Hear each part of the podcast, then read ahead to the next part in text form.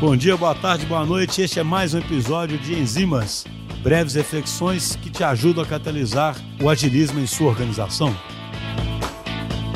Hoje a gente está gravando aqui diretamente do Agile Brasil e temos a participação muito especial do Alistair Coburn, que vai fazer uma breve reflexão sobre o que é o coração do movimento ágil na visão dele.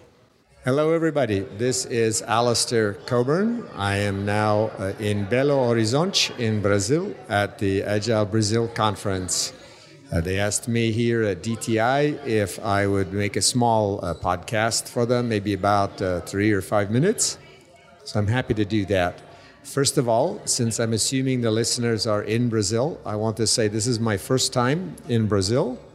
I'm uh, really happy to finally get here. I've been wanting to come to Brazil for about 10 years.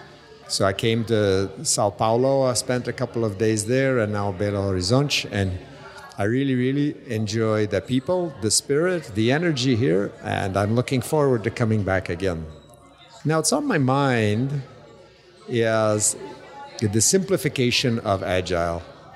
The Agile Manifesto was already very simple at the time in 2001. It has four values and maybe three sentences on top of that. But that's, that's too long and too complicated for 2019.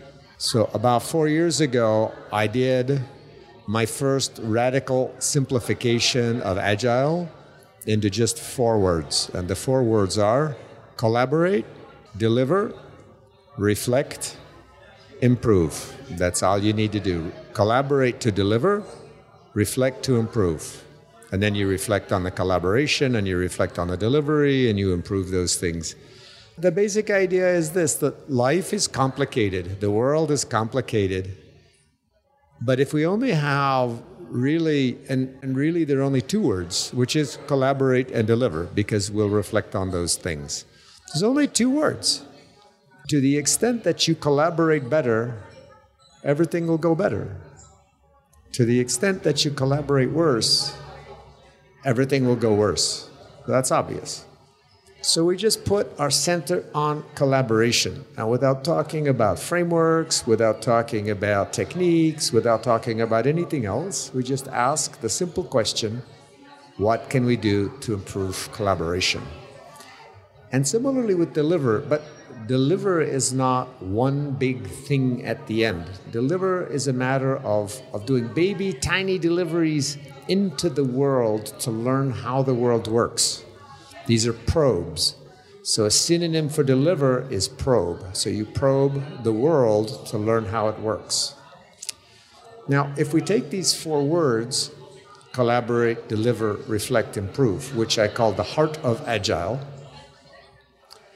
I already said too many words, so I need to simplify my simplification of Agile so it doesn't need so many words. And I, I want to thank my colleague uh, from Argentina, a lady by the name of Soledad Pinter. You should look her up.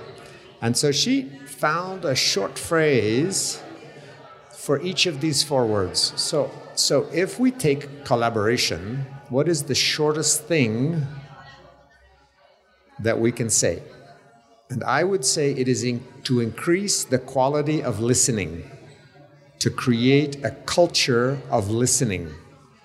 As people listen better, the collaboration improves. So if we have only one sentence, okay? So remember, agile is only two sentences, two, is only two words collaborate, deliver, plus, of course, reflect and improve on top of that, okay?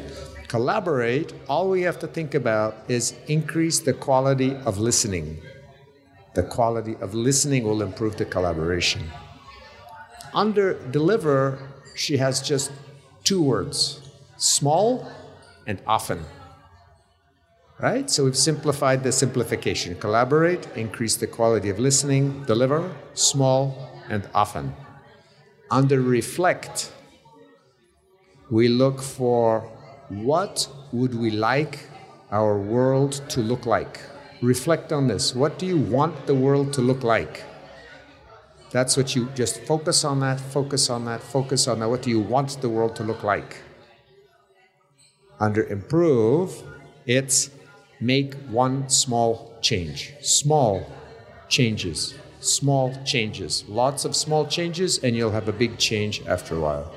So that way, if you're looking at an agile transformation or you're doing a project and you want to try to get the benefit of agile without the complexity of agile, four words collaborate, deliver, reflect, improve with these things.